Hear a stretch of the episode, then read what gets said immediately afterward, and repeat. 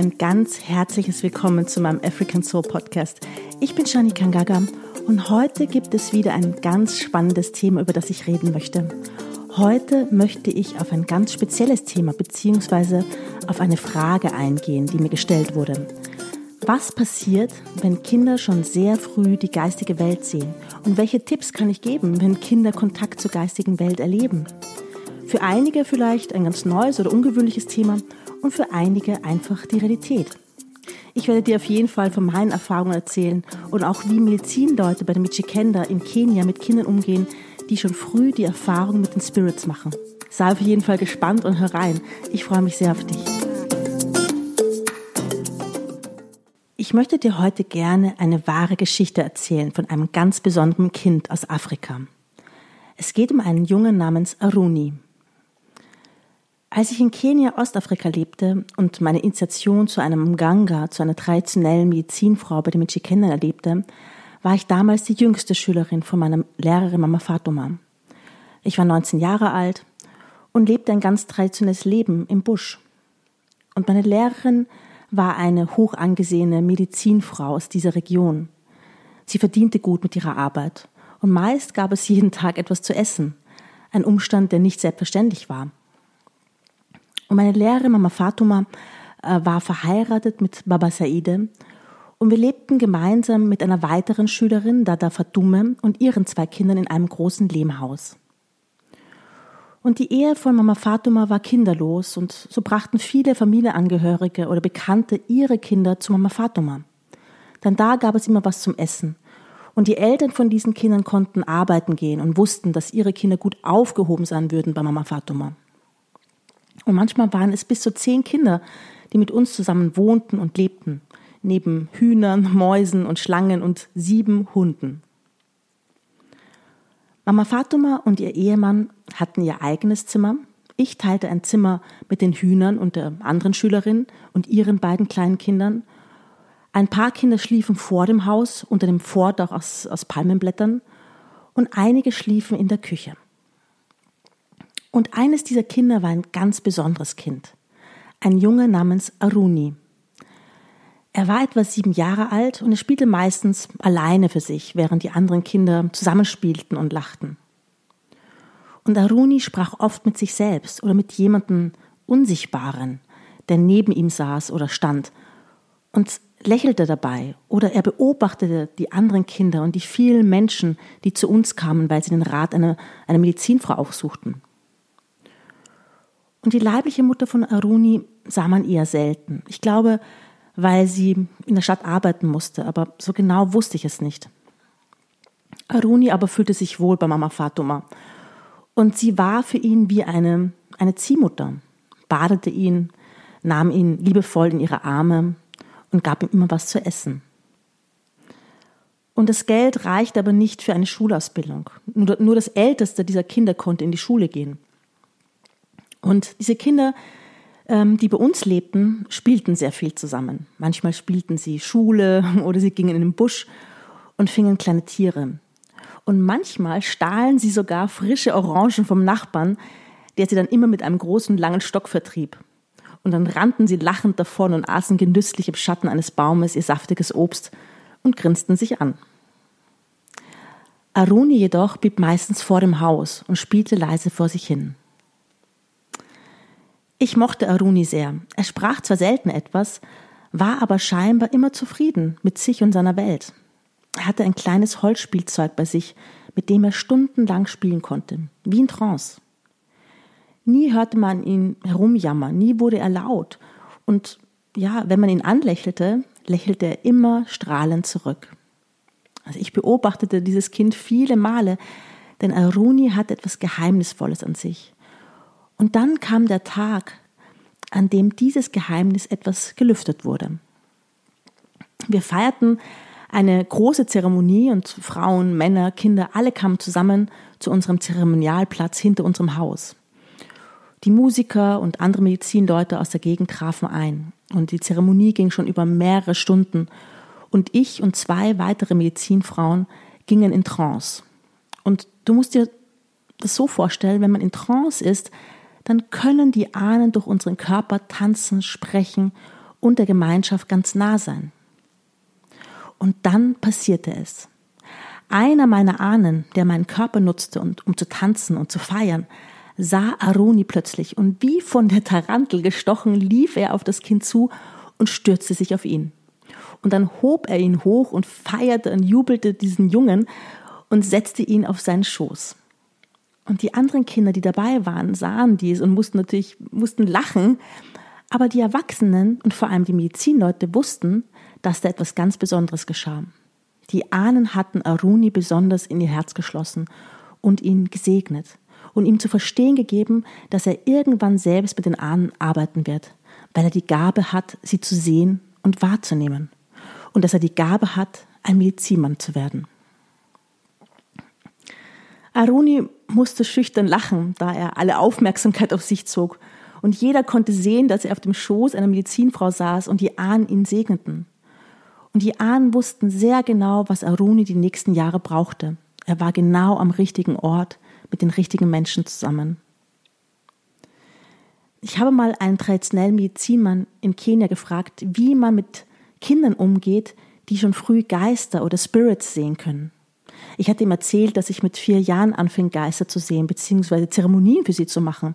Und dass ich mit sechs Jahren dann vier Jahre lang einen Spirit in der Wohnung hatte, vor dem ich tierische Angst hatte, der mir aber nichts tat und mir wohlgesonnen war. Er erzählte mir, dass diese Kinder zunächst einmal zu einer traditionellen Medizinperson gebracht werden und die Ahnen befragt werden müssen. Und wenn schon, wird das Kind dann von einer Medizinperson geschult, damit es mit seinen Gaben umgehen kann. Aber es gibt auch eine andere Option, vor allem bei sehr kleinen Kindern, die mit ihrer Gabe vielleicht nicht gut umgehen können oder Angst haben. Nämlich, dass eine Medizinperson eine Schutzzeremonie für das Kind abhält und die geistigen Augen des Kindes temporär verschließt, sodass das Kind erstmal ähm, nicht solche Erscheinungen sieht, falls es zu sehr Angst davor hat. Und diese geistigen Augen werden dann wieder geöffnet, wenn das Kind älter bzw. alt genug ist, um Dinge zu verstehen und einzuordnen mit der richtigen Schulung. Kinder beobachten unsere Welt immer mit anderen Augen. Fantasie und Realität überschneiden sich oft, vor allem bei, bei kleinen Kindern. Aber manchmal sehen Kinder wirklich etwas, was die Erwachsenen vielleicht nicht sehen. Hast du schon mal den Satz von einem Kind gehört, ich habe einen Geist gesehen. Oder vielleicht hast du es selbst schon mal ausgesprochen als Kind und du wurdest milde belächelt und man hat dir gesagt, ach, das Kind hat eine blühende Fantasie und hat es heruntergespielt. Ja, unsere Fantasie und unsere Vorstellungskraft ist ein Schlüssel in die Spirit-Welt. Und wenn ich von Spirits-Welt rede, rede ich von einer Welt, die zum Teil sehr komplex sein kann. Wir haben hier die jungen und alten Ahnen der eigenen, Ahn, der, der, der eigenen Ahnenlinie, auch Spirits genannt. Wir haben da die jungen und alten Spirits aus fernen Ländern und, und Ethnien, die Naturgeister, die am und im Wasser leben, im Wald, an Flüssen, am und im Meer, die Wind- und Feuergeister, die Erd- und Pflanzengeister. Wir haben da verstorbene Seelen, die Totengeister, die umherwandeln zwischen den Welten. Wir haben da Geistwesen, die einem nicht, wohlge nicht wohlgesonnen sind, weil sie nicht frei sind. Da gibt es dunkle Energien, Dämonen, lichte Energien, die uns strahlend und leuchtend erscheinen können. Und Energien, die nicht mal von diesem Planeten Erde stammen. Oder sehr alte Energien aus vergangenen Kulturen und Zeiten. Wir haben da unterschiedliche Welten, die tief in die Erde führen oder hoch in den Himmel hinauf, die einen schwächen oder stärken. Welten, in denen die Seele gefangen werden kann und aus denen Seelenanteile befreit werden können. Die Spirit-Welt ist sehr, sehr groß und alles ist dennoch eins und miteinander verbunden. Ja, die Spirit-Welt kann einem Angst machen, weil es so viele tiefe, unbekannte Stellen gibt, die man nicht kontrollieren kann. Und das macht uns Angst. Die Angst vom tiefen, dunklen Wasser, die Angst vom Unbekannten. Ich lebe mein ganzes Leben schon mit dieser Spirit-Welt. Ich kenne viele Wege, und viele Welten. Und dennoch habe ich tierischen Respekt davor. Und das ist auch gut so. Denn Respekt verhilft uns, sich Dinge mit Bedacht anzusehen. Wie reagiert man also, wenn ein Kind sagt, es hat einen Geist gesehen? Oder wenn es mit Geistern oder Bäumen spricht oder unter Anführungsstrichen mit einem imaginären Freund und erzählt, dass, oder, das, oder das Kind erzählt, ähm, es habe neulich einen, einen Wolf oder einen Löwe im Zimmer gehabt. Ich rate immer, glaubt euren Kindern, wenn sie erzählen, dass sie Geister sehen. Nichts ist schlimmer, wenn man mit großen Augen zu den Erwachsenen rennt und sagt, man hätte einen Geist gesehen und die Erwachsenen sagen, ach, so ein Quatsch, Geister gibt es nicht. Oder man hat solche Angst vor einem Geist und keiner glaubt dir. Ob ein Kind tatsächlich einen Geist sieht, hängt ganz oft auch von seinem soziokulturellen Hintergrund ab. In einigen Kulturen ist der Glaube an Geister vollkommen selbstverständlich. In anderen Kulturen wird die Existenz solcher Phänomene bezweifelt oder gar schlecht gemacht. Es existieren zahlreiche Faktoren, die Kinder dazu bringen, an Geister zu glauben oder ja, Geister zu sehen. Emotionaler oder körperlicher Stress, psychische Krankheiten, das eigene Umfeld und dessen Glaubenssystem äh, können Realitäten verändern. Tagträume von Kindern, in denen die Gehirnaktivität in tiefste, in tiefste Entspannung ist, im sogenannten Täterzustand, ähm, können Kinder dazu bringen, zu glauben, einen Geist gesehen zu haben bzw. zu sehen. Und es ist nicht immer einfach genau zu erkennen, ob der Geist nun ein Tagtraum, eine Fantasie, eine Halluzination ist oder ob ein Kind tatsächlich einen Geist wahrgenommen hat. Oftmals hängt, ähm, hängt das auch vom Alter ab. Kinder zwischen zwei und vier Jahren können manchmal nicht zwischen einem echten Geist und ihrer eigenen Fantasie unterscheiden. Ähm, ab sechs oder sieben Jahren jedoch können Kinder durchaus zwischen einer realen Erscheinung und einer nächtlichen Fantasiegestalt unterscheiden. Es ist wichtig, erstmal zu klären, was in dem Leben eines Kindes vorgeht. Oft erscheinen die vermeintlichen Geister in Stresssituationen der Kinder. Die Eltern lassen sich vielleicht gerade scheiden oder das Kind hat Stress in der Schule. Alles Faktoren, die dazu führen können, dass das Kind nicht unbedingt einen echten Geist, sondern einen, einen imaginären Freund äh, sieht, mit deren Hilfe das Kind einfach versucht, die neue Situation zu bewältigen. Aber egal ob echt erscheinen oder imaginärer Freund, glaube deinem Kind und höre einfach zu. Denn die Reaktion des Umfeldes eines Kindes hat einen entscheidenden Einfluss darauf, wie das Kind mit einer solchen Erscheinung umgehen wird. Wenn, wenn man es dramatisiert, dann wird es dramatisch. Wenn man es abspricht, gibt man keinen Raum. Und wenn man es fördert, kann es auch ja, in eine falsche Richtung gehen und alles kann plötzlich zu groß werden. Es geht darum, das rechte Maß zu finden, die Sache nicht zu bestärken, aber das Kind damit auch nicht alleine zu lassen. Hat das Kind nur einmal einen Geist gesehen oder sieht es den Geist sehr oft und, und wann? Und deshalb einfach interessiert zuhören und Fragen stellen. Wann hast du das gesehen? Was hast du gemacht? Was hat der Geist gemacht? Geht es dir gut? Wie fühlst, wie fühlst du dich jetzt? Der Fokus geht zum Kind. Und du als Erwachsener hältst den Raum für dein Kind, bleibst ruhig und beschützend. Und genauso wie jede Situation individuell betrachtet werden muss, gibt es nicht den einen Tipp, den man dann umsetzen kann. Also wie Kinder damit umgehen, wenn sie, wenn sie Geister sehen, hängt ganz viel von der Reaktion der Eltern ab. Bitte rede es dem Kind nicht aus, auch wenn du vielleicht nicht an Geister glaubst oder andersrum. Du glaubst an Geister, ähm, ja, denke auch nicht gleich, dass du einen zukünftigen Schaman geboren hast, nur weil dein Kind nun einen Geist gesehen hat. Du wärst überrascht, wie viele Kinder Geister sehen und wie viele Erwachsene davon berichten könnten, ähm, sich dies jedoch gegenüber ihres sozialen Umfeldes nicht eingestehen. Und sehr kleine Kinder werden fest davon überzeugt sein, dass sie einen Geist gesehen haben und bleiben ihrer eigenen Vorstellung stark verbunden. Und wenn die Kinder älter werden, merken sie natürlich, dass ähm, vielleicht ihr familiäres oder gesellschaftliches Umfeld nicht immer an die Existenz von Geistern glaubt und tendieren dann mehr zu den Vorstellungen dieses Umfeldes. Aber grundsätzlich gilt, genau zu beobachten, wie die Kinder selbst mit ihrer Wahrnehmung umgehen und wie sie darauf reagieren und unter welchen Umständen Geister in ihrem Leben getreten sind. Vor allem, was passiert mit Kindern, wenn sie Kontakt zur geistigen Welt haben? Haben die Kinder Angst oder und sind dann wie paralysiert? Wenn sie einen Geist sehen? Oder stellen sie tausend Fragen und wollen mehr wissen und sind interessiert und fühlen sich eigentlich wohl damit? Deine Antworten auf die Fragen des Kindes sollten immer ehrlich sein. Du kannst sagen, dass es viele Menschen gibt, die das sehen können oder daran glauben. Du kannst sagen, dass du vielleicht selbst keine Geister sehen kannst, aber dem Kind glaubst, dass es einen gesehen hat. Und natürlich machen sich Eltern dann Sorgen, wenn die Kinder Angst haben und wenn sie in Kontakt kommen mit Geistern oder anderen Wesen. Und deshalb erste Prämisse bei Angst einen sicheren Raum schaffen und kreieren. Was braucht das Kind, um sich sicher zu fühlen? Was brauchst du, um dich als Elternteil wohlzufühlen? Machen dir diese Geschichten vielleicht auch, auch selbst Angst? Wenn ein Geist zum Beispiel immer nachts zu deinem Kind kommt, was kann man da konkret machen, damit sich das Kind sicher fühlt? Natürlich erstmal immer sagen, dass man da ist für das Kind und zum Beispiel ein Nachtlicht bereitstellen. Das beruhigt schon mal. Also ich habe bis heute für meine Kinder immer ein kleines, ein kleines Licht im, im, im Flur äh, an, ähm, da, bei uns im, da bei uns viele Spirits ein- und ausgehen und meine Kinder diese auch oft wahrnehmen. Und wenn dein Kind Angst hat, dann mache mit deinem Kind zusammen zum Beispiel eine kleine Zeremonie. Kinder sind sehr empfänglich für Zeremonien, für Symbole und Worte.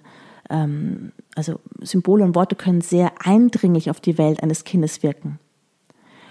Wenn das Kind das Gefühl hat, es es ist in der Situation nicht machtlos ausgeliefert, dann fühlt es sich wieder mehr, ja, wieder sicherer, es fühlt, es fühlt, es fühlt mehr Sicherheit und du hilfst dem Kind, sich wieder mehr selbst zu ermächtigen.